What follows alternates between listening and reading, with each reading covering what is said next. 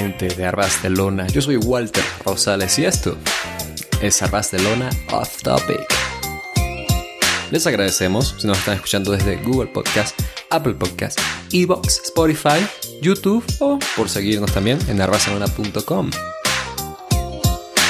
Ya con esto terminamos de hablar sobre películas de Batman y Christopher Nolan, con Christopher Nolan involucrado al menos. Pero por mientras, pues vamos a hablar un poquito de esta película, ¿no? Que teníamos como algo de construcción, la íbamos mencionando en las revisiones anteriores. Y para ello, pues por supuesto, me está acompañando nuevamente Andrés Bahamonde. Andrés Bahamonde, bienvenido. ¿Qué tal, Walter? ¿Qué tal a toda la gente que nos está escuchando? Sí, eh, aquí vengo un poco a, a parchar porque no era no estaba en el guion que, que apareciese aquí, pero eh, fue grato encontrarse con esta película de, de, Dark Knight Rises, o El Caballero de la Noche Asciende, o, o Renace la Leyenda, como se llame esto, eh, en sus zonas. Pero em, me dio pena, sí, no haber visto al menos Begins eh, como. y ver esto, ¿no? O sea, por lo menos, como que tuve que ir directamente a la a Rises por asuntos de tiempo, obviamente, no, no, no estaba como no estaba pensado que viera eh, esta película, pero ha sido interesante haber hecho este ejercicio de ver como la trilogía o al menos Begins antes. Pero bueno, eh, tiene mucho juego esto, así que ahí entraremos en detalle cuando empieces con la descripción. Por supuesto, antes de eso tengo que agradecerles a ustedes e invitarlos, en caso de que no lo están, de que nos escuchen en nuestro Patreon también. Estamos, recuerden, allí en Patreon con 5 dólares mensuales nosotros les estamos ofreciendo cantidad de episodios exclusivos. Estamos hablando de WWF, WCW, de NXT, por supuesto. Andrés está allí hablando de NXT siempre, de Elite Wrestling también. Hacemos dinámicas, sorteos, en fin, hacemos cantidades de cosas precisamente para la comunidad que está allí. Y nosotros pues estamos pues para devolverles ¿no? ese cariño y ese apoyo que ustedes nos dan. Pero, momento, Andrés, porque tú tienes, antes que avanzar, antes de que hagamos cualquier otra cosa, tú tienes que responder la pregunta random de Off Topic. Y eso es, por supuesto, Andrés, muy importante, tienes que decirme, ¿quién, quién es la reina del pop? Dímelo, ¿quién? ¿Quién es la reina del pop? ¿Ahora o tú dices... ¿Quién es la reina del pop? ¿Quién es la reina del pop? Eso es lo que yo quiero que me respondas. No me importa lo que tú me respondas. Mientras me respondas, ¿quién es la reina del pop? Uf, a ver, tengo que ir por. A ver, es que Britney, soy más contemporáneo de Britney que de, Madonna, debo decir. Pero. Igual Madonna sacó un disco en. ¿Cuál fue el, 2005? ¿Cuál fue este? E, este tema es Time Goes By So Slowly. Ese disco fue, fue genial. Eh, pero estoy mucho más apegado con, con Britney, pero no es mi género, voy a ser sincero. Pero voy con Britney simplemente, a pesar de que es conocida como la princesa del pop, por un asunto generacional. Está muy ligado a lo que es mi, mi infancia. Tengo mucho más interiorizado los temas de, de Britney Spears eh, que los de Madonna. Yo muy de Taylor Swift. sé que tú eres un poco Swifty, creo que Fede también es un poco Swifty, pero yo mucho no, estoy muy empapado de, de, Taylor Swift. No, no. Así que no, no voy a decir mucho por ahí. Eh, así que me voy con Britney simplemente porque me sé varios temas, va a salir las memorias de ella. No si son las memorias, un libro de ella también, así que ahí probablemente lo lea. Así que le tengo cariño a, la buena de, de Brittany. Fíjate, yo no soy Swifty. La verdad es que no soy Swifty. O sea, no tengo nada en contra de Taylor Swift. O sea, creo que sencillamente mi único pecado es que no la amo. O sea, ese es mi único pecado, ¿sabes? Eh, perdonen, ¿no? Pero yo estaba pensando en ella quizás como actual reina del pop, pero se estaba pensando esto, o sea, estaba muy honestamente pensando en esto como que creo que ella como que es, muy es muy curioso porque por ejemplo, ahí te va. Taylor Swift es alguien que hace giras alrededor del mundo y llena arenas, eh, estadios, ¿no? Y le va súper bien y mucha gente la conoce, pero no creo que sea conocida en un espectro que la meta dentro de la categoría de reina del pop. Me voy a explicar. Eh, es muy sencillo. ¿Tú alguna vez, y ahí te va, ojo, alguna vez han escuchado a música de Taylor Swift en una fiesta. No, ¿verdad? Si acaso, si acaso, la de Shake It Off. Y ya, pero nadie dice en una fiesta, ay, pon Taylor, nadie, ¿verdad? a eso, es a lo que voy. Pero, por ejemplo, si pueden poner que sí, qué sé yo, eh, Miley Cyrus, Lady Gaga, ¿sabes? Eh, Beyoncé, obviamente, ¿no? Eso sí se ve mucho más, pero por ejemplo, ella es muy curiosa porque está muy, muy, muy pegada, está aquí como que en su, en su en el cenit, pero no está, digamos, sonando así de esa forma, no está como en ese espectro. Ella se mueve creo que en un mercado bien específico, pero bien grande. Ah, y por eso es que es muy, es muy exitosa, ¿no? Em, pero no, no sé, no, no sé si la pongo allí. Yo creo que probablemente... Ah, yo creo que me, yo me sigo quedando con Madonna, ¿sabes? Que Madonna a mí me gusta. Yo tengo varias canciones de Madonna que me, que me agradan, es alguien que se ha ido adaptando con los tiempos. Se viene una, una película de ella, se viene una biopic de Madonna, así como han habido biopics de Queen, de Elvis, de qué sé yo, de cualquier artista que se te pueda imaginar, pues también se viene una de Madonna. Y yo espero que sea buena. Al menos la chica que tienen ahí se ve bastante. Ella parece que está ahí también metida en la producción, asegurándose de que las cosas estén bien, ¿no? Entonces, ahí, pues ahí se viene pues algo interesante, ¿no? De parte de, de ella. Pero bueno, ahí está. Ustedes déjenos en los comentarios quién es su reina del pop, por supuesto. Pero bueno, ya con eso aclarado, Andrés, tú y yo tenemos que hablar de esto que es una película larga, entonces yo creo que mejor nos vamos moviendo y hablamos de esto. Pero te cuento que dentro de esta saga de Christopher Nolan, pues la película anterior, The Dark Knight, tuvo un rotundo éxito. Así que por supuesto tendría que haber una secuela en donde finalmente acabaría la saga de Christopher Nolan. Y para esto vamos a 2011. En 2011 es donde se estrenó The Dark Knight Rises, también conocida en Latinoamérica como Batman, el Caballero de la Noche Asciende, y en España como El Caballero de la Noche, la leyenda renace. Lastimosamente, en 2008 tuvimos la pérdida de Heath Ledger, aunque, contrario a lo que uno creería, no había un plan inicial de que éste regresaría para esta película, la tercera parte. Esto al menos confirmado por el propio Nolan y el guionista David S. Goyer. Habían dudas, incluso sobre si esta película se iba a hacer, además, pero el dinero manda y además Christopher Nolan volvió a trabajar, insisto, con David S. Goyer como los bookers de esta película, que fue bien recibida en general y fue igual fue un éxito taquillero en su lanzamiento. Eh, no habías hablado, ¿no? De, de esta trilogía de películas de la saga de Nolan, Andrés, pero cuéntame, eh, una ahí brevemente, ¿cómo ves eh, el tono, ¿no? El cambio de, en el tono de Batman, viendo que tú hablaste de las últimas películas antes de que entrara Nolan y de esta película en general cuando sucedió todo el hype por su estreno, ¿cómo lo viviste? Sí, un, cambio de tono bienvenido, ya si es que escucharon las revisiones de, de Batman Forever y Batman y Robin, no era muy fan de la última, de la segunda, no muy fan. Eh, incluso cuando la, la, conversamos, no, eh, no, no, no, me subió mucho en el tren de reírme de la película porque eh, la tenía un poco fresca cuando la, la visitamos, así que no, no, no, no, fue como cuando la, la vi eh, en el momento originalmente, cuando íbamos a hacer ese episodio, que, no se dio. Em, ah, y aquí fue mucho, muy, muy bienvenido. Eh, me gusta la trilogía en su totalidad, me, me gustan las tres, debo decir. Me hubiese gustado ver las, las, dos anteriores para darte como un, una clasificación, cuál me gusta más o menos. Em, pero me gusta la aproximación de Nolan, que es más, comillas, realista.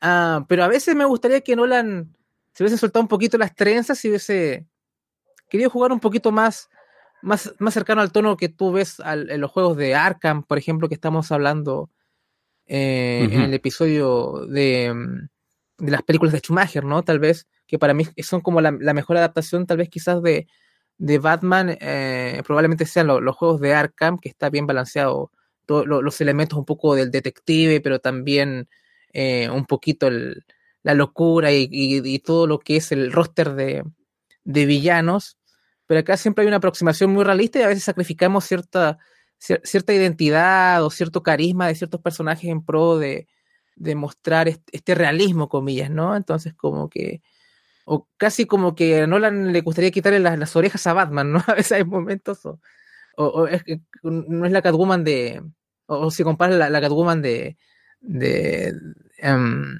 se me olvida, de Barton con, con esta, cosas así que ya, ya entraremos en detalle, pero... Ah, Michelle Pfeiffer, eh, dices. Sí, de Pfeiffer o incluso la de Soy Kravitz, eh, pero más allá de eso, eh, creo que era lo que necesitaba, ¿no? Porque se, realmente Batman y, Robin casi que mató la, la, franquicia por muchos años, casi una década, y necesitamos a alguien con, como Nolan que ya tenía Memento a sus espaldas, no sé qué, si Insomnia ya la había sacado para antes de, de Begins, creo que sí. Eh, y le diese un poco de ese reimpulso a Batman y como que básicamente lo único que le funciona a DC es, es, Batman, ¿no? O sea, como que, o lo que tenga que ver con Batman. Y para bien o para mal, Nolan como que le dio una impronta a lo que deberían ser las películas de Batman hacia adelante, ¿no? Es como cuando llega un director técnico a tu equipo de fútbol, ¿no? Y como que se va y ganó todo y quieres que todos los técnicos jueguen como él. Eh, va un poco así con, con Batman, por más o menos como no irse más por Nolan y no tanto por Schumacher o incluso, incluso Barton, ¿no? Entonces, eh, más allá de que me, me, gustó lo que se vio en The Batman y más allá, pero, pero creo que fue un cambio de tono necesario y bienvenido. Pero no es el, mi, el, mi tono ideal para Batman, ¿no? Para mí, como te dije, más cercano a lo que se mostró en, en, en los juegos de Arkham. Pues bueno, mira, esta película es bastante larga y hay mucho que hablar, la verdad. Es el cierre de años y años de construcción, ¿no? De, de buqueo, a pesar de que esto, insisto, no estaba como precisamente planeado. Yo, me acuerdo en su momento que se habían rumores como de que iban a traer a Johnny Depp como el acertijo y qué sé yo. Eh, al final, finalmente como que tomó forma y aquí pasó esto. Pero bueno, ¿sabes qué? ¿Por qué no vamos entonces y empezamos ya con esto? Empezamos entonces y lo hacemos ocho años tras los hechos de The Dark Knight. En una zona de Uzbekistán, un avión de agentes de la CIA trasladan al físico nuclear el doctor Leonid Pavel y a dos hombres que lo secuestraron. Los agentes interrogan a los hombres, le quitan una bolsa a uno de ellos y vemos que es Bane, interpretado por Tom Hardy, un terrorista que había secuestrado al doctor, el cual también tiene una máscara que le permite soportar un dolor corporal que él sufre. Un avión sobrevuela el de la CIA y entonces Bane y sus hombres lo rompen literalmente para abrirlo y extraer de allí a Bane y al doctor, dejando solo a uno de sus hombres que finalmente acepta sacrificarse por instrucciones de Bane. De vuelta a Ciudad Gótica, se celebra el día de Harvey Dent, un día en memoria de su muerte a manos de Batman, según nos dicen. El alcalde da un discurso en una velada de personas reunidas en la mansión Wayne.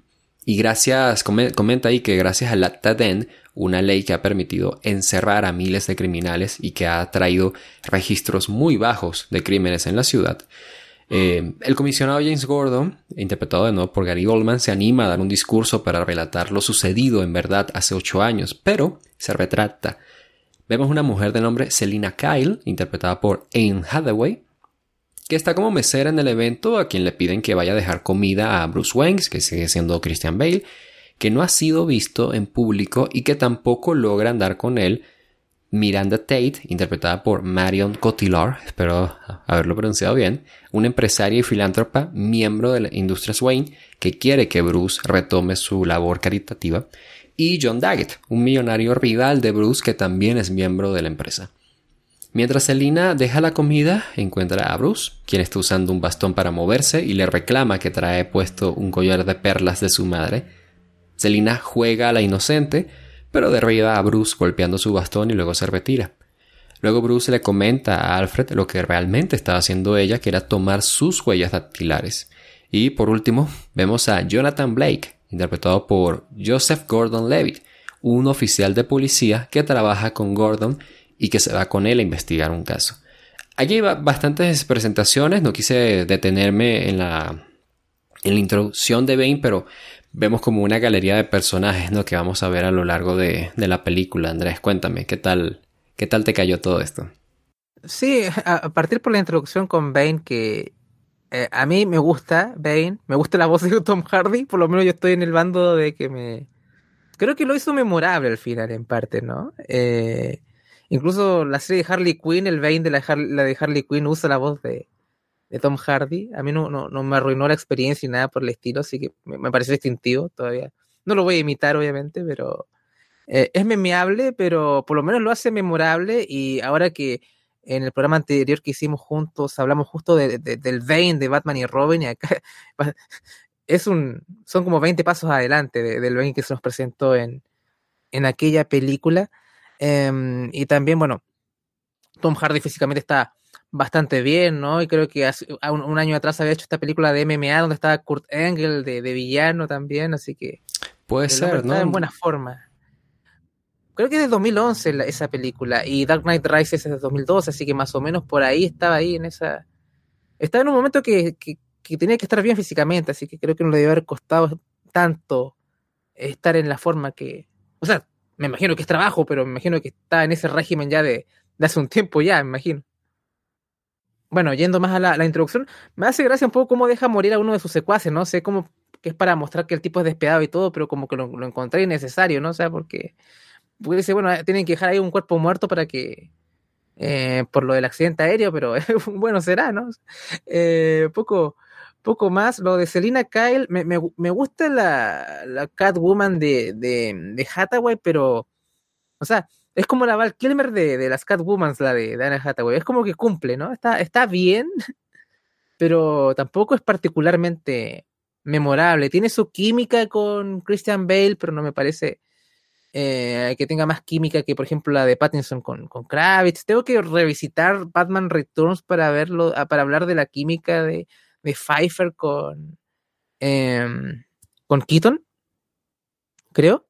Que es mi. Ah, Em, pero es funcional, pero no me parece sobresaliente, ¿no? Entonces, eh, por, ahí, por ahí va la cosa.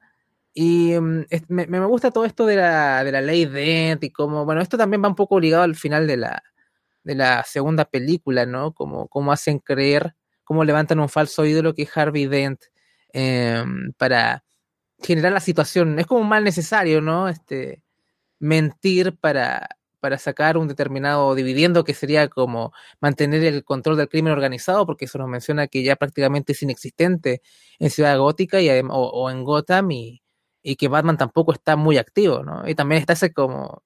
Siempre se ha mostrado esa temática, no sé si es tan pronunciada en esta película, pero de que la existencia de Batman atrae a estos villanos y estos em, tipos tan particulares y ya la, la, ausencia de este como que también hace, hace creer que no, no, no, no hay supervillanos por ahí, nada por el estilo, hasta, hasta, la, hasta la aparición de, de Bane. Así que no se juega mucho con ese tema, pero, pero sí se ha visto ese tema en, otros, en, otras, en, otras producciones donde el hombre murciélago está, está presente, pero, pero por lo menos me, gustó dentro de todo este, esta primera introducción. Sí, sabes, creo que yo estoy bastante de acuerdo con lo de Anne Hathaway. Creo que ella hace un trabajo ahí te va, creo que lo que, cómo ella te lo trabaja es fantástico. Creo que el resultado por todo lo que la rodea no termina por ser sobresaliente. Em, pero no es por culpa de ella, creo que ella hace un excelente trabajo. Simplemente creo que en, comparación no termina por encantarme tanto su química con el Batman con el que está trabajando, que es Christian Bale. Que ya en mi opinión en en programas anteriores, pero Christian Bale básicamente no me parece el mejor Batman, me parece quizás el mejor Bruce Wayne, pero precisamente está como que... no sé, como que no me parece tan, tan memorable por allí. Eh, es muy está muy adaptado al contexto en el cual está actuando sin duda. me gusta mucho el gimmick de lo de el acta Harvey Dent y toda la cosa porque echa y sigue contando más esta historia que desde la primera película de Nolan nos están contando, de que, es como la sociedad del crimen en, Gotham ha sido un problema combatirlo y está bastante arraigado y se está utilizando hasta falsos ídolos, ¿no? Para poder combatirlo, porque el acta Dent básicamente luego hay como críticas al respecto que nos hacen saber, por ejemplo, de que hay gente que está siendo arrestada y una vez son sentenciados no tienen derecho a apelación o a libertad condicional, eh, ¿sabes? Entonces han arrestado bastantes personas, pero de una forma, digamos, cuestionable, ¿no? Como doblando ahí el sistema. Eh, Bane me gusta, creo que Tom Hardy hace una excelente interpretación, me gusta el villano y de nuevo, al, creo que mi único problema con Bane es realmente el papel que cumple porque Bane como personaje, interpretación, las cosas que hace, me parece de nuevo trabajado fantásticamente. Sin embargo, ya luego pues lo veremos en la película, creo que su papel se queda muy corto para lo que yo estaba esperando que, fuese este Bane. Bane debería ser para mí el villano principal de todo esto y no una herramienta de plot twist. Eh, pero esa es mi opinión, ¿sabes? Es porque, bueno, ¿por qué no continuamos con esto? Entonces, Bruce vuelve a la baticueva tras muchos años, donde le cuenta a Alfred lo que ha averiguado. Alfred sigue siendo Michael Kane. Y le, cuenta sobre lo que averiguó de Selina. Eh, Alfred le insiste a Bruce que continúe y, viva su vida, pero Bruce no puede olvidar a Rachel Dobbs. Alfred le cuenta una historia sobre cómo por siete años, mientras Bruce estaba fuera entrenando, él siempre iba a Francia a un café y fantaseaba con encontrarlo feliz con una pareja y que aún tiene fe que eso pueda pasar. Blake investiga un poco el caso. Ah, no, no había hablado de, Blake tampoco en mi intervención, pero ya hablaremos, ya llegaremos a él, ¿no? Él sigue investigando ahí eh, el caso y al parecer hay jóvenes huérfanos que están yendo a las alcantarillas de Gótica. Ahí están consiguiendo trabajo, aparentemente. Luego vemos cómo Selina entrega las huellas dactilares de Bruce Wayne a un hombre. Este la intenta chantajear, pero Selina logra tomar ventaja de la situación y escapar. Selina hace que la policía aparezca y persiguen a los hombres con los que negociaba, y ahí vemos que otros más armados, que reconocemos como hombres de Bane, también les hacen frente. James Gordon es tomado por los malos y llevado a las alcantarillas, donde está Bane y un pequeño ejército suyo. Gordon escapa lanzándose al agua y luego es encontrado por Blake, que lo resguarda. Blake va a la mansión Wayne y consigue hablar con él, le cuenta que Gordon está herido y cuando le cuestiona a Bruce por qué viene con él y no con la policía, ahí Blake le cuenta que él estuvo en un, orfelinato o orfanato al cual Bruce Wayne apoyaba y él reconoció que Bruce es Batman y le dice que ahora necesitan de él. Alfred le da información sobre Bane a Bruce. Se trata de un mercenario, el cual ha trabajado antes para John Daggett. Bruce va al, hospital y, encapuchado y usando su voz de Batman, conversa con James Gordon, quien le pide que vuelva.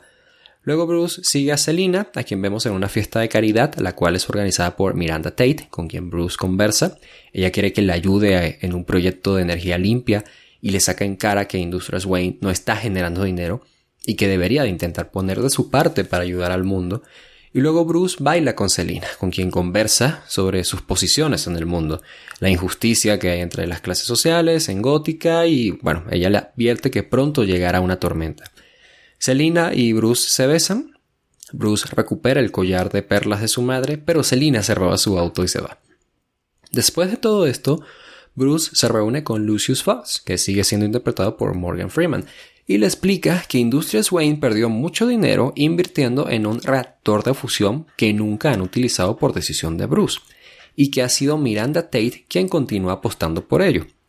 Fox también le muestra algunos proyectos en los que ha trabajado, entre ellos un vehículo volador al que simplemente llama el murciélago, y que le comenta que puede ayudarlo a terminar de echar a andar. A falta de cartílagos, Bruce usa un aparato que le permite usar su rodilla perfectamente y en la baticueva vemos que está motivado a volver como Batman, sobre todo al escuchar de Alfred una leyenda sobre Bane, que es un reo que logró sobrevivir una cárcel terrible al otro lado del mundo, pero Alfred teme que Bruce esté buscando más bien caer en esta batalla. Ya para cerrar esta parte, en la bolsa de valores de Gótica, Bane y sus hombres armados llegan para tomar el lugar. La policía comienza a rodear el edificio, entre ellos está Blake. Bane y sus hombres comienzan a huir en motos mientras cargan a rehenes para ser evitados, eh, para ser disparados, perdón. La policía los persigue y luego vemos tras ocho años ausentes a Batman, que llega en su Batpod para ir soltando rehenes y derribar a los hombres de Bane, aunque sin poder atraparlo a él. La policía comienza a perseguir entonces a Batman. Parece que lo tienen rodeado hasta que éste escapa en el murciélago. John Daggett ve todo esto en televisión y celebra hasta que aparece Selina y lo ataca exigiendo que cumpla su promesa por darle las huellas de Bruce Wayne, que es usar un programa que borre su historial criminal de las bases de datos de las autoridades. Pero este le dice que eso es solo un mito. Selina es atacada por hombres de Bane que llegan con él y es ayudada luego por Batman y huyen finalmente juntos. Batman se va por su cuenta a la Baticueva y discute de nuevo con Alfred. Bane fue expulsado por la Liga de las Sombras y ahora es su líder. Alfred cree que es demasiado peligroso.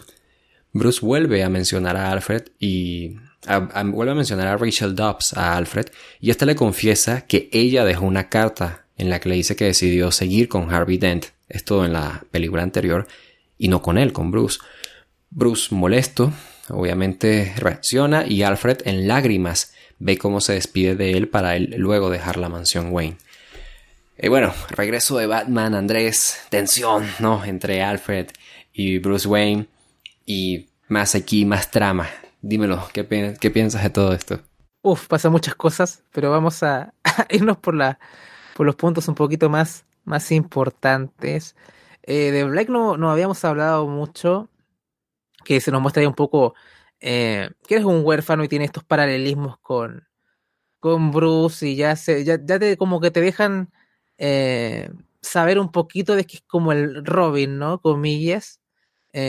Y curioso Joseph Gordon Levitt, porque por esas épocas tuvo mucha presencia ahí en, en Hollywood con 500 Days. 500 Days of Summer, como le decimos acá.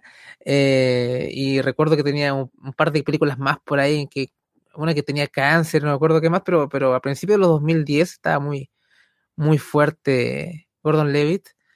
Em, pero me creo que es un buen papel. Eh, no, no, me, no me parece particularmente destacado, pero me parece que está, funciona dentro de todo.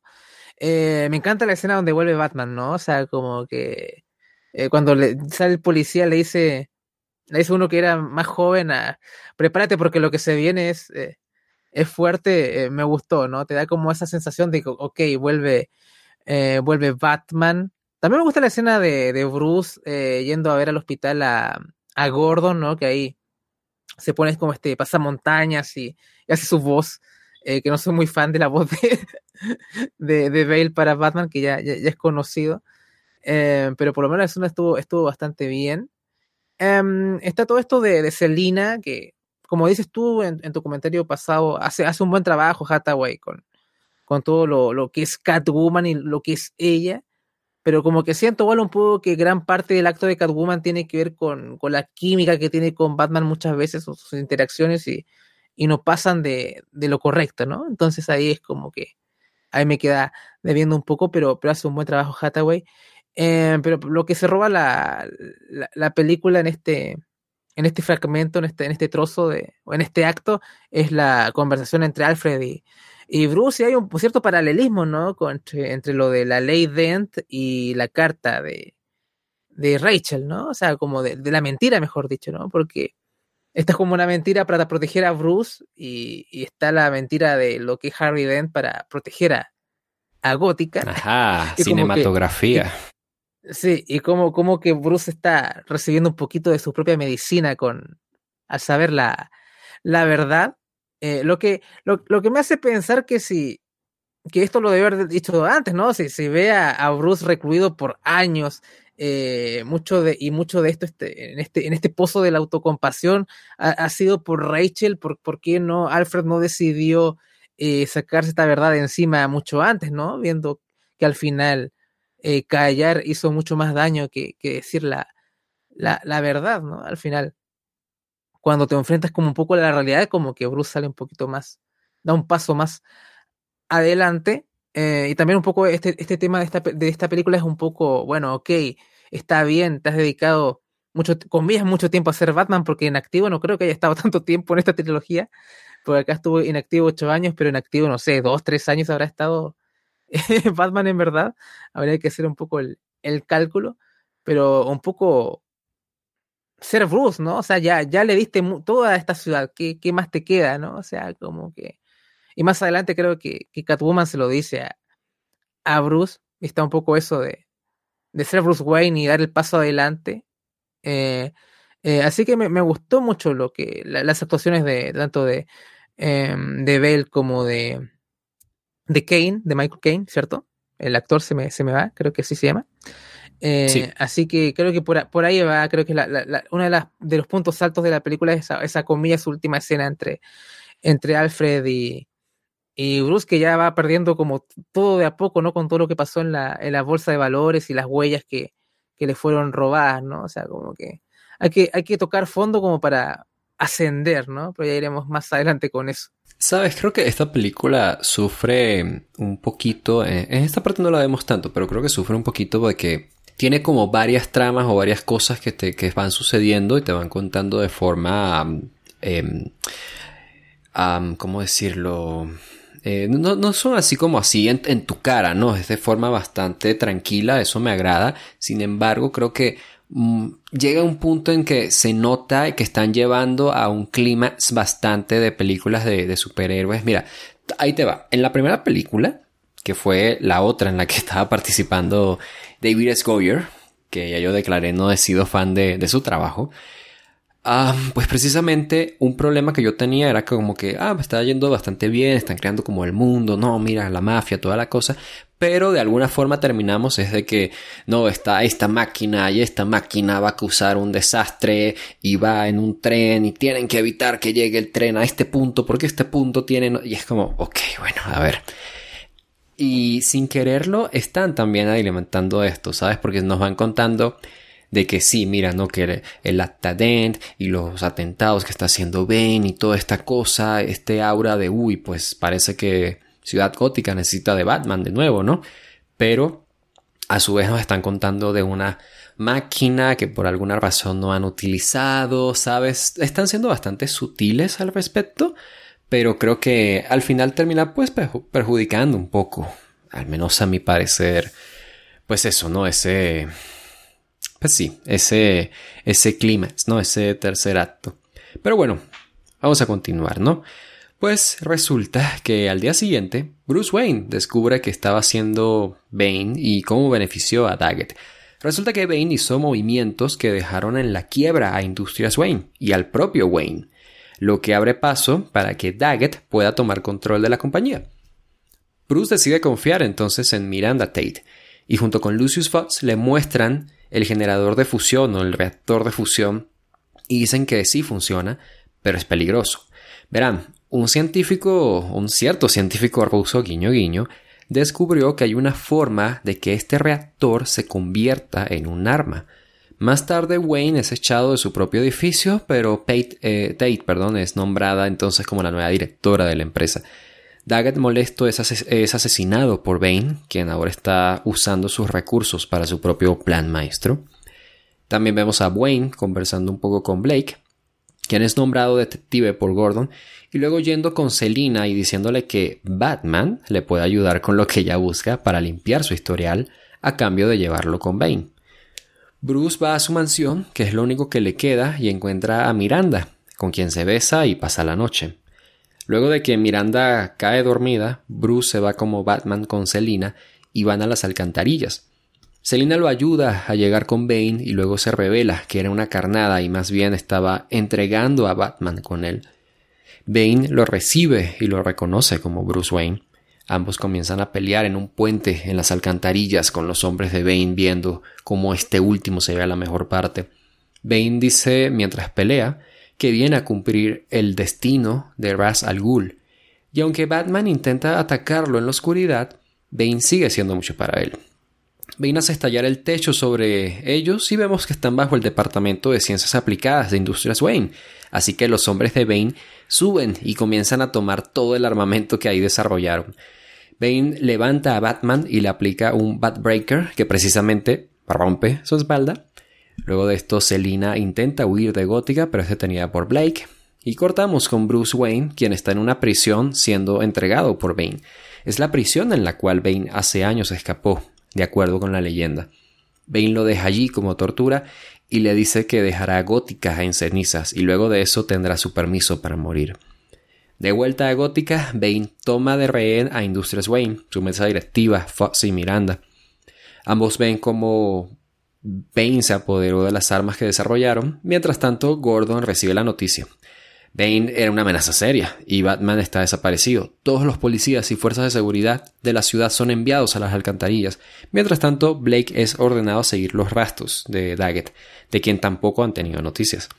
Bruce vive sus primeros días en la prisión siendo atendido por un anciano, el cual con los recursos que tiene comienza a tratarlo y ve la recurrente eh, ceremonia de reos intentando escapar y escucha la leyenda sobre el niño que escapó de ese infierno. Ya para cerrar esta parte, todo esto va pasando a la vez. Blake va investigando máquinas de construcción de Daggett que están en la ciudad y se da cuenta que en realidad están distribuyendo explosivos. Bane lleva a Fox Miranda y un señor miembro de la Junta de Industrias Wayne a donde está el reactor de fusión. Ahí ven al Dr. Pavel de más temprano, quien bajo las amenazas de Bane convierte el reactor en un arma nuclear. Ahora la máquina en unos 5 meses estallará, destruyendo así la ciudad. Blake intenta advertir a la policía sobre los explosivos, al darse cuenta que dejarán encerrados a los policías bajo las alcantarillas, pero la advertencia no llega a tiempo. Durante un juego de los Gotham Rose, el equipo de fútbol americano de Gótica, Bane hace estallar una bomba que mata al alcalde en su palco y que hace estallar el campo en donde están los jugadores junto con el resto de explosivos en la ciudad que dejan a las fuerzas de seguridad atrapadas y que corta toda comunicación terrestre de la ciudad.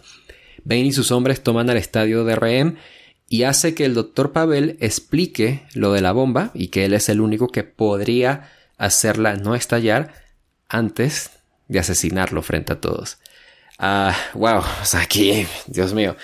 Pues la ciudad está de rehén eh, Andrés, básicamente Bane está apoderado, ¿no? Está en su pick, nuestro muchacho. Y Bruce Wayne, Batman, han sido incapacitados, ¿no? Eh, están en, hicieron un, segmento donde lo dejan lesionado. Cuéntame qué tal todo esto. Sí, este es como Pick Bane, aquí es donde eh, tira todas las frases, ¿no? Este, eh, tú adoptaste la oscuridad, yo nací en ella, yo me forjé en ella y todo el asunto, ¿no? Eh, el Take Control of Your City también. Es Powerhouse Hobbs. Es Powerhouse Hobbs, ¿no? Es un tipo grande que rompe espaldas y además tiene frases muy cool, ¿no? Casi que sacadas de un libro, ¿no? Diría. sí, ¿no? O sea, tendrás mi permiso para morir. o sea, aquí to, todas las frases y, es, genial. El verdadero mesías del backbreaker. Eh, Bane. Em, me gusta mucho el enfrentamiento que tiene eh, Batman con Bane ahí es como. Nolan no es muy bueno con las escenas de acción, las coreografías me refiero, ¿no? Pero esta me, me, gustó, ¿no? Es un poquito más. No hay música, solo el sonido de los golpes. Y ves como Bane es una maldita máquina y creo que está bien hecho esa, esa escena en particular, como, como Bane rompe al murciélago. Eh, también vemos eh, lo de Blake ahí haciendo gala de sus, sus habilidades de detective. Y hablando también de Bane, antes que me, se me vaya también, eh, me gusta la, la, escena que tiene con cuando mata este tipo al, ejecutivo a Daggett, creo que es, ¿cierto? Eh, cuando Daggett le lo increpa y como que Bane lo toca y dice, tú te sientes en control, ¿no? O sea, en verdad acá es, es, es Big Bane y y Hardy como que se luce bastante en todo este, este trozo de la película. Está también eh, esta escena de, de, la explosión en el campo de fútbol que también está, es bastante memorable eh, y todo esto de, del caos que genera Bane y, se van los reos de Blackgate, que ahí, si es que hubiera estado vivo Heath Ledger, eh, probablemente el Joker hubiera hecho de las suyas por ahí, hubiera sido una película bastante interesante con ese, con ese pequeño plus, eh, lamentablemente no, no se dio. Em, y aquí está Ben con, toda esta como filosofía que básicamente a, a ver, lea lo mismo todo este asunto de los poderosos contra los pobres y toda esta como guerra de clases que como es básicamente utiliza este discurso, pero no es, no es que Ben quiera hacer una, una revolución, simplemente quiere cumplir el trabajo de Ra's al Ghul y, y limpiar toda, toda Gótica, ¿no? Toda Gotham. Eh, pero es interesante como a veces en la vida real también se utilizan ciertas ideas o, ideologías para en verdad cumplir un, motivo que no, corresponde tanto a, las ideologías expuestas ahí. Eh, así que también tiene su, cosa ahí interesante esta, esta parte de la película. Y, poco, poco más, la verdad. No sé si se me va algo por ahí porque es demasiado lo que pasa en este, este fragmento, pero es como el fragmento de, de Bane, es donde más brilla. Este es, Big Bane. Sí, Sí, la, verdad es que aquí es que toda esta parte yo estoy diciendo, bueno, Bane es fantástico, Bane, o sea, hay un esfuerzo en ponerlo over y el tipo es, genial, ¿no? Em, yo quisiera detenerme y preguntarte qué opinión te merece, porque no lo habíamos hablado y, me había esperado un poquito para hablarlo, pero ¿qué opinión te merece este personaje de Blake?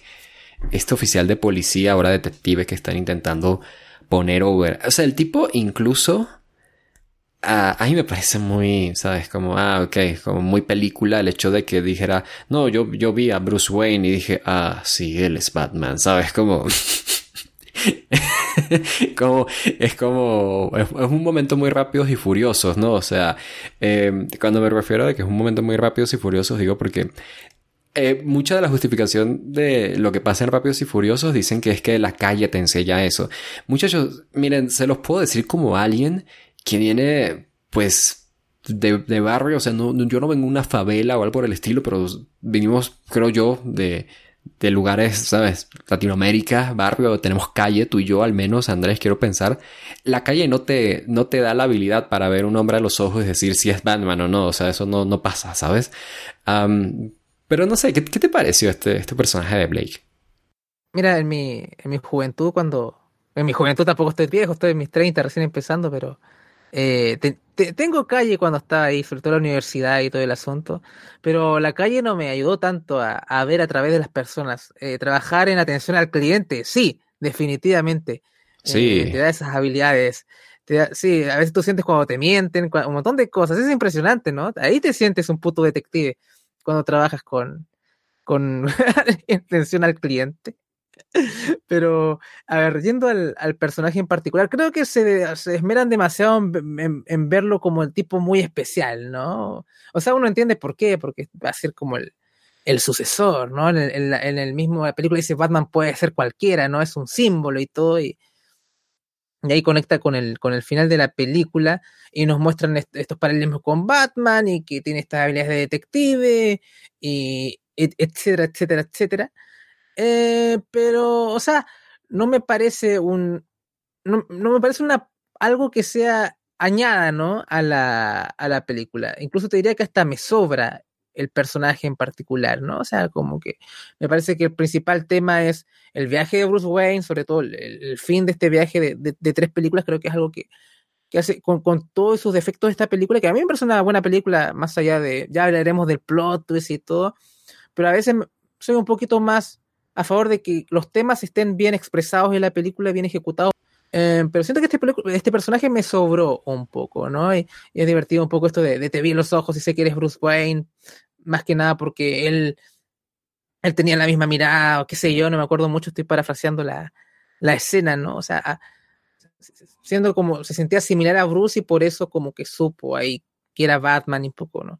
No queda tan bien, para ser sincero, eh, incluso prefiero, eh, lo, que hicieron en Batman eh, Forever con, con, el Robin ahí está mucho mejor, ¿no? porque ahí es una aproximación mucho más tradicional. Es otra vez Nolan evitando irse para el lado del cómic, ¿no? O sea, ¿me entiendes? Es como, ok, es Robin, pero en verdad no es Robin. Em, es Catwoman, pero no es tan Catwoman, es esto, pero no es tanto, e-, es, como eso, ¿no? Es, como esa visión tan realista a veces, como te había dicho al principio de, esta revisión, a veces hace que se pierda cierto carisma, cierta chicha de ciertos, ciertas relaciones o, o, la, o, la, presentación en sí. Entonces creo que este personaje es uno de los que más... Em, es víctima de esto, al menos en mi opinión. Así que es como de las cosas que me sobra un poquito en sí. Em, pero poco más. No sé cómo lo ves tú en general. Ah, yo creo que es alguien que precisamente está acá para cumplir un propósito, que es em, su, final, el final que tiene el personaje ¿no? en esta historia, pero que es el comienzo de otra, que eso ya lo hablaremos, ¿no? Pero sí, yo creo que se resume mucho en eso, ¿sabes? Está para cumplir eso y ya, nada más. Y sí me fastidia como un poquito, como que siento que me sobra bastante. Hay mucho personaje en esta, en esta película. Y hay algunos que no tienen actuaciones tan destacadas, la verdad. Eh, te estoy mirando a ti, mirando a Tate. Entonces, bueno, eh, ¿por qué no avanzamos, no? Aquí la cosa ya se está poniendo bastante tensa. Entonces, sigamos. Pues resulta que Ciudad Gótica está secuestrada por completo. Los terroristas amenazan con que si alguien cruza algún puente harán volar la ciudad, así que ahora el gobierno, sin poder hacer mucho más, deja a su merced a 12 millones de personas. Mientras Blake y Gordon planean su próxima jugada, ven en la televisión a Payne. Tiene en su poder el discurso de Gordon que iba a leer más temprano en la película y revela la verdad sobre Harvey Dent y cómo su bata fue creada bajo una mentira Bane libera a los presos de Gótica, específicamente de la prisión Blackgate, porque no va a liberar a los de Arkham, porque eso entraría en conflicto, ¿no? Porque se supone que ya está encerrado el Joker. Y pues bueno, inicia una revuelta social en Gótica, donde delincuentes y ciudadanos de estratos bajos cometen asesinatos, saqueos e incluso enjuician a personas de la alta sociedad. Todo ante el lamento de Selina, que ahora también está fuera de prisión. Mientras tanto, en prisión, Bruce oye la historia del niño que vivió ahí mientras continúa su recuperación. Hace muchos años, Bane fue atacado por prisioneros y eso lo dejó en un dolor eterno, el cual solo puede apaciguar con su máscara. La leyenda es que hace años un mercenario, Ras al Ghul, se enamoró de la hija de un caudillo, por eso fue condenado a la prisión, pero luego fue liberado y se fue, con su enamorada tomando su lugar en la prisión y dando a luz allí a un bebé, que años después Luego de que su madre fuera asesinada, fue cuidado por otro prisionero hasta que finalmente escapó de allí. Mientras Bruce sufre su terapia, alucina con Ra's al quien vuelve aquí siendo interpretado por Liam Neeson, quien aparece para mostrarle que, a su manera, sí es inmortal. Bruce se da cuenta que el niño de la historia es su hijo, y tras lograr ponerse de pie por sí mismo, comienza a entrenar para escapar. Bruce hace su primer intento de escapar, pero fracasa, han pasado tres meses ya. Gordon y Blake dirigen una pequeña rebelión de policías que aún están en la superficie. Quieren junto con Fox y Miranda encontrar el reactor de fusión para estabilizarlo, pero los hombres de Bane no les permiten tomar ventaja y aprovechan para contarnos que hay camiones que van recorriendo la ciudad, pero solo uno de ellos carga la bomba. Bruce escucha el consejo de un doctor en la prisión y decide hacer su escape sin una cuerda de protección y finalmente logra saltar y escapar de ahí de la prisión. A un día de que la bomba estalle, Gordon, Miranda, Blake y Fox manejan un plan para dar con el cambio, eh, perdón, con el camión que lleva la bomba, y también vemos que Bruce regresó a la ciudad. Este saluda a Selina y la convence de ayudarlo a cambio del programa para borrar su historial y decirle cómo escapar de la ciudad. Gordon es detenido y sentenciado a muerte por Cilio, por Jonathan Crane, quien vuelve aquí siendo interpretado por Cillian Murphy, y lo mandan a caminar sobre el río congelado bajo el puente de Gótica, para que caiga y muera en el agua fría. Blake intenta ayudarlo, pero es finalmente Batman quien aparece para salvarlo. Batman hace que en el puente se encienda su logo en llamas para que los ciudadanos de Gótica lo vean. Ahora, con los policías liberados y de vuelta a la superficie, quedamos en la siguiente. Entonces, el murciélago de Batman está listo para ser utilizado, pero no, repito, no tiene piloto automático. Miranda Tate está secuestrada por Bane y a 45 minutos de que la bomba estalle, la policía de Gótica y los reos y hombres de Bane salen a las calles para pelear. Batman le entrega su Batpot a Selina, quien se va con él para abrir una salida de la ciudad y huir, y le pide a Batman que se vaya con ella y que no le debe nada a la ciudad pero Batman decide quedarse, diciendo que aún no le está todo. Esta es la antesala a nuestro Maven, Andrés. Aquí, bueno, regreso de, de Batman. También regreso a la película, ¿no? A las pantallas de Liam Neeson aquí con Ra's al. Esta historia de la prisión y demás. Eh, ¿Qué tal con todo esto, esta parte?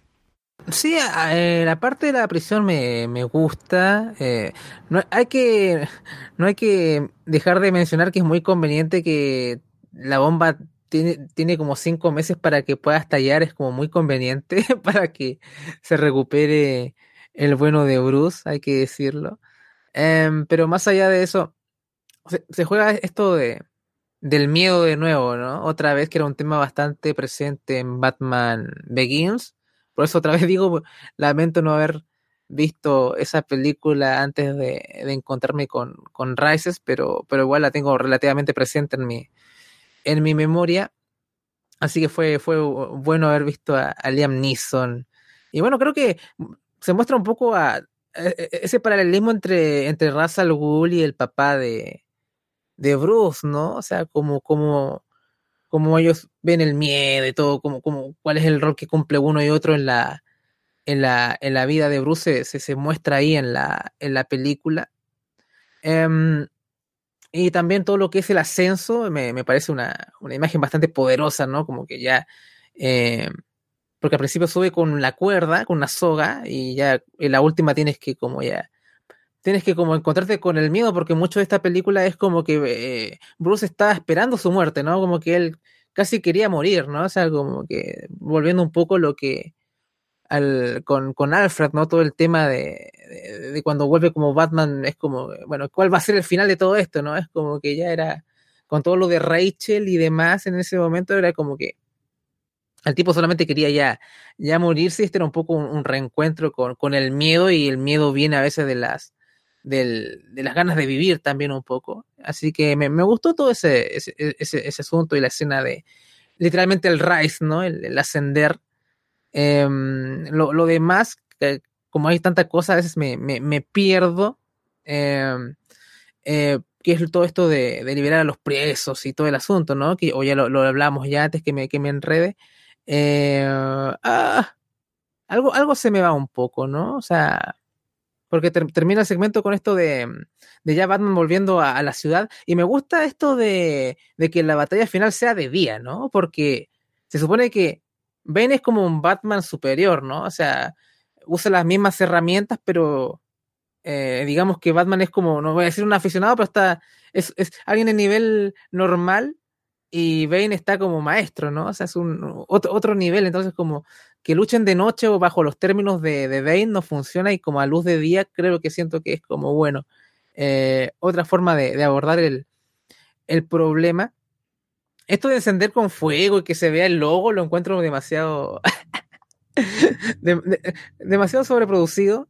Eh, pero bueno, un poquito de parafernalia tampoco está tan, tan mal. Pero por lo menos creo que parte, una parte muy importante de este viaje de Bruce, esto de, de ascender y, y, y, demás, no conquistar sus miedos. O reencontrarse también con, con su miedo y, y con sus ganas de, de, vivir. Así que creo que me pareció bien dentro, dentro de todo. Más allá de ciertas conveniencias de guion y, demás, pero, pero me pareció bien. Y me gustó ver eh, de regreso, bueno, la película pasada también apareció el, el espantapájaros, ¿no? Y, em, y, me da mucha risa este juicio que hace los, a los comillas, a los tipos buenos por lo general, o, no necesariamente a los tipos buenos, pero a la gente de Gotham y es como muerte o exilio, ¿no? Y la gente que dice exilio va hacia, camina por un hielo muy frágil, ¿no? Y al final todos mueren eh, congelados. Y después hay una escena en que eh, Gordon le dice, ¿Qué, ¿Qué, te crees, Crane? ¿Crees que vamos a ir a caminar ahí por ese hielo? Elegimos la muerte. Y Crane dice, bueno, lo sentencio a muerte por exilio. Y, me, hizo, me hizo reír bastante, así que me, me gustó el cameo de, de, del señor Oppenheimer acá en, en esta película. Creo que podemos hablar de una vez de nuestro main event, así pues ya de una vez cerramos con esto. Así que es nuestro main event. En las calles inicia la pelea entre los hombres de Bane y la policía, en la que también se unen Batman y Bane peleando entre ellos. Gordon, los policías y Batman buscan el detonador de la bomba. Batman logra vencer a Bane, pero entonces es apuñalado de sorpresa por Miranda, quien se revela como Talia Asghul, la hija de Ras al Ghul. Ella era el niño de la leyenda, Bane fue el hombre que la protegió. Ellos fueron entrenados por la Liga de las Sombras, pero Bane fue rechazado por su padre porque le recordaba lo que su mujer sufrió. Luego de su muerte, Talia se reconcilió con su padre y ahora vienen a cumplir su deseo de destruir Ciudad Gótica. Entonces, esta parte tiene mucha acción, pero en resumen, Blake no puede huir con nadie de Ciudad Gótica, el ejército hace estallar el único puente que quedaba y quedan allí, atorados en la ciudad. Talia sube en un camión que traslada la bomba y se enfrenta a Batman en su murciélago y a Selina, que decidió quedarse ahí peleando junto con el Batbot. La persecución es increíble y pues eh, terminan logrando detener a Talia, quien muere en una escena terriblemente actuada Fox intenta desactivar el núcleo de la bomba a lo lejos, pero no puede porque Talia hace que se active un protocolo de seguridad que inunda el lugar donde estaba Fox, quien huye a tiempo y se salva. Batman sujeta la bomba al murciélago, no tiene piloto automático, así que deberá llevarla lejos y sacrificarse, a todo a menos de dos minutos de que estalle. Selina besa a Batman una última vez y este se despide de Gordon de una forma que le hace saber que es Bruce Wayne. Batman vuela en el murciélago y se aleja con la bomba de la ciudad y vemos desde lejos cómo estalla. Hay un funeral luego en la mansión Wayne donde entierran a Bruce. Es una ceremonia muy privada y chica, donde Alfred llora decepcionado de sí mismo frente a las tumbas de Bruce, Thomas y Martha Wayne. Blake renuncia a la policía, se inaugura una estatua de Batman en gótica se lee el testamento de Bruce, todo lo que quede aún de dinero se dará a Alfred, mientras que la mansión se convertirá en un orfanato. Blake, por su parte, recibe un paquete con instrucciones y equipo de escalar, el cual le indica la ubicación y le permite encontrar la baticueva. Blake, por cierto, recibió esto luego de dar su nombre legal, que es Robin. Lucius descubre que el programa de piloto automático fue reparado hace seis meses y según nos indican, fue el mismo Bruce Wayne quien lo reparó. Finalmente, en un café en Francia, frecuentado por Alfred, este se sienta en una mesa y encuentra a lo lejos a Bruce Wayne, que está sentado junto con Selina Kyle. Ambos se saludan con un gesto que le hace saber a Alfred que lo logró. Y la película termina con Blake dentro de la baticueva, ahora como una ubicación que ahora parece él le sacará provecho. Y así, así es como termina The Dark Knight Rises. Andrés, wow, bueno. Un, cierre por todo lo alto, eh, muchos hilos atados y este final. Cuéntame, ¿qué opinas de todo esto, este cierre de la saga de Christopher Nolan? Oh, esto de la bomba es muy, un poquito muy Adam West. Eh, a ver, lo de Italia es todo terrible, ¿no? O sea, lo que decías un poco anteriormente, tal vez funcionaba mucho mejor Bane siendo la, la amenaza principal y ya eh, definitivamente, además incluso el, enfrentamiento final con Batman me parece un poco anticlimático, ¿no? O sea, como que lo siento muy superior. Eh, Bruce sé que vino de su viaje, su ascensión y todo, pero, pero me hubiese gustado un poquito más. Eh, un, un, combate un poco más más difícil, un poquito más, un, un main event de, de pay-per-view, ¿no? O sea, como me, me, me, me, dejó un poquito, me dejó tres estrellas el, la, la pelea. Me gustó más el squash eh, de, del, del, del, principio de la película, comillas. Eh, y además también un poco, cuando se da todo este giro, eh, llega, bueno, Catwoman y, y lo mata directamente a Ben, es un poquito anticlimático también el final de, de, de, un, de un personaje que habían, lo habían construido bastante bien durante toda la película, donde se había mm, presentado como el villano más formidable en un sentido como físico y tal vez como una especie de Batman pero mejor en el sentido como máquina de combate y demás. Y también eh, lo intimidante que era eh, etcétera. Así que se te, pincha mucho el globo ahí y creo que por eso creo que mucho de la percepción de esta película a veces se diluye un poco por, por, esta parte, todo el plot twist y, el fin de, eh, de Bane. Me gusta la escena de, de Batman con, con Gordon, ¿no? Es cuando dice cualquiera puede ser un héroe y, le hace la referencia, creo que hasta, hasta alguien que, que, conforta a un niño, que no me acuerdo mucho la. Pero básicamente a entender que, que Gordon era su héroe, ¿no? Y, creo que fue un, un bonito momento y también una forma de, de dar su su identidad, comillas, antes de, de, de autoinmolarse, comillas, comillas, comillas. Em, lo de el romance con Selena Kyle me parece no muy bien trabajado, ¿no? O sea, como que. Eh, pero bueno, son cosas que hay que, que hay que ceder. Em, y poco más, ¿no? O sea, como que es un acto un poquito descafeinado, en mi opinión, ¿no? Para todo lo que estaban construyendo al final está bien, está esa tensión de que la, de que la ciudad puede estallar, lo de, lo de Blake con los niños que nos los dejan, nos dejan pasar y encima los hijos de puta vuelan el, el puente y no, no pueden salvarse los niños. Eh, estuvo ahí bueno eso. pero me faltó un, mejor clímax de seguro, ¿no? O sea, como que siento que temáticamente todo lo que es el viaje de Bruce creo que está impecablemente hecho, pero, pero siento que el clímax le faltó, le faltó un poquito más, ¿no? Siento que ese, ese plot twist como que jodió un poquito eh, la peli, pero aún así me parece una película bastante sólida dentro de todo, más allá de sus de sus, de sus carencias o de, que le sobre o alguna cosa, me parece al final un, un cierre digno de la trilogía y no me parece una película que sobre, ¿no? O sea, siento que a pesar de, de, lo que creía Nolan, que tal vez a lo mejor con, con un díptico queda bien, me parece que Rise se cierra de, de buena forma, más allá de sus defectos. Así que quedé, quedé contento dentro de todo, más allá de, de, esa, de la escena, de, las, de las partes finales o, o del momento Robin, que me, me, pareció muy de la nada, eh, me pareció una película bastante sólida, ¿no?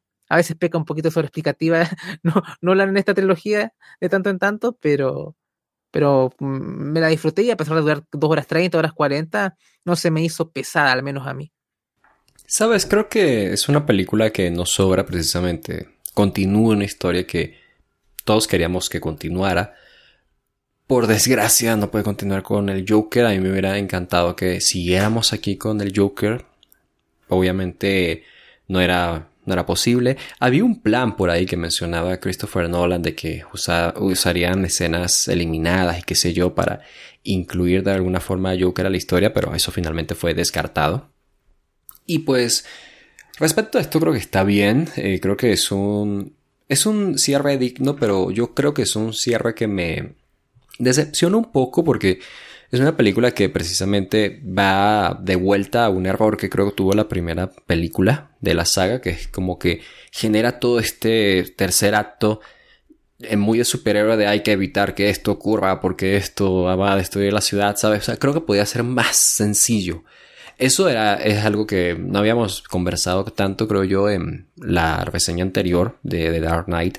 Y es una gran bondad de esa película, que es que ese final que tiene esa película no es así de hay que detener este plan malévolo, ¿no? Es más bien como de hay cosas que van pasando allí y el final es como un clímax de acción que llega a un punto culmine, ¿no? Y, y el villano de cierta forma gana porque no, no, él no quería destruir la ciudad o algo por el estilo, pero más bien quería hacer una cosa muy malvada que casi que pasó desapercibido por nuestros protagonistas.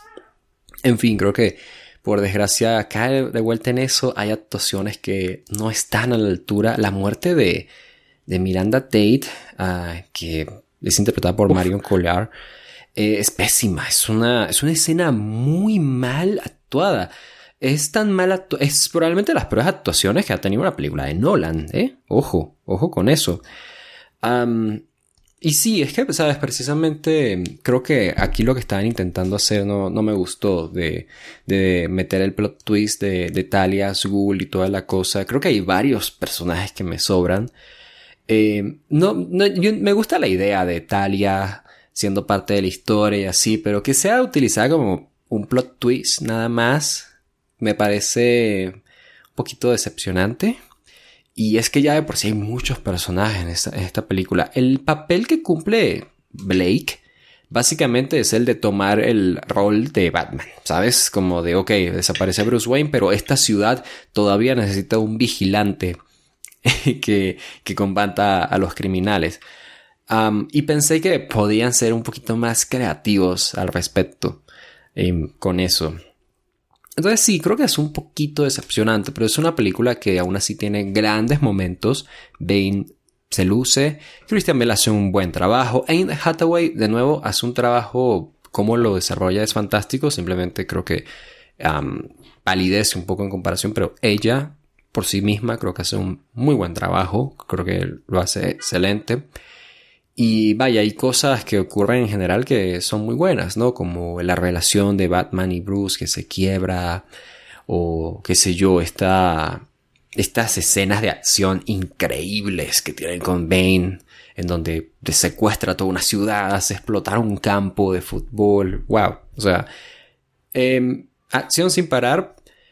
Y aún así, a pesar de que estoy diciendo estos puntos negativos, no deja de ser una buena película, es una película que se sostiene y la gente en general la recibió de buena forma, ¿sabes? No creo que haya sido como un bajón demasiado grande.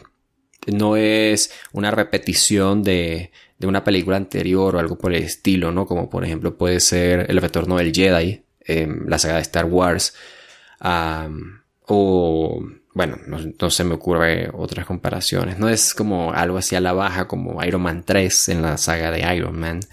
En fin, creo que está bastante bien y Nolan pues nos da una trilogía de películas que cumple con lo que él quería. Cambiar la cara de Batman, hacer unas películas de acción bastante pues sólida, en donde incluimos a un personaje como Batman allí y que hoy en día seguimos hablando, seguimos discutiendo al respecto. Entonces, bien hecho Christopher Nolan ahí por tu saga de Batman y bien hecho también Christian Bale. Y bien hecho Michael Caine también, el mejor Alfred, ya sabes, pues el mejor Alfred. Michael Gould estuvo como Alfred por cuatro películas, nada, nada que, nada malo que decir de él, pero Michael Caine lo hace fantástico, muy bien, eh, muy bien Michael Caine y nada, eh, yo disfruté esto y tengo que agradecerte a ti, Andrés, obviamente, por estar aquí. Eh, siempre es bienvenido acá en Off Topic y, por supuesto, pues estamos al pendiente de más cosas que tú vayas a hacer, ¿no? Ya había dicho, esto está siempre con Florida Vice y Florida 2.0 en nuestro Patreon de Barcelona. Recuerden, por 5 dólares mensuales ustedes nos están apoyando y nosotros les estamos ofreciendo cientos de episodios exclusivos, incluyendo estos programas en, los que Andrés participa hablando de All Elite Wrestling, de la actualidad de All Wrestling específicamente y también de la actualidad de NXT, en donde también sabemos un poco ahí de el maravilloso mundo de Shawn Michaels como Booker en el territorio de desarrollo de WWE. Pero nada, un placer haber estado contigo en esta ocasión, Andrés. Sí, un placer también compartir contigo eh, una vez más. Así que una película bastante mejor que las otras dos que mencionamos. A pesar de que Forever me, la, me lo pasé bien.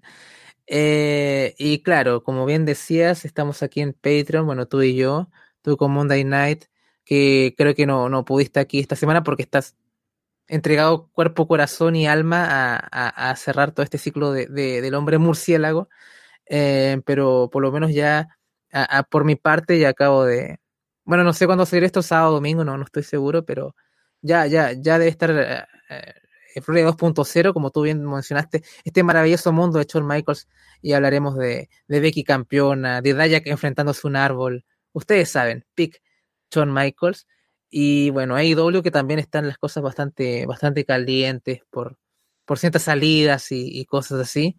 Así que atentos a lo que pasa en el Patreon y atentos a lo que también pasa eh, fuera de él también con el directo, que siempre están pasando cosas en este mundillo y, Em, Puerta Prohibida hace tiempo que no veo que, salga, pero hay esperanzas que ojalá salga eventualmente.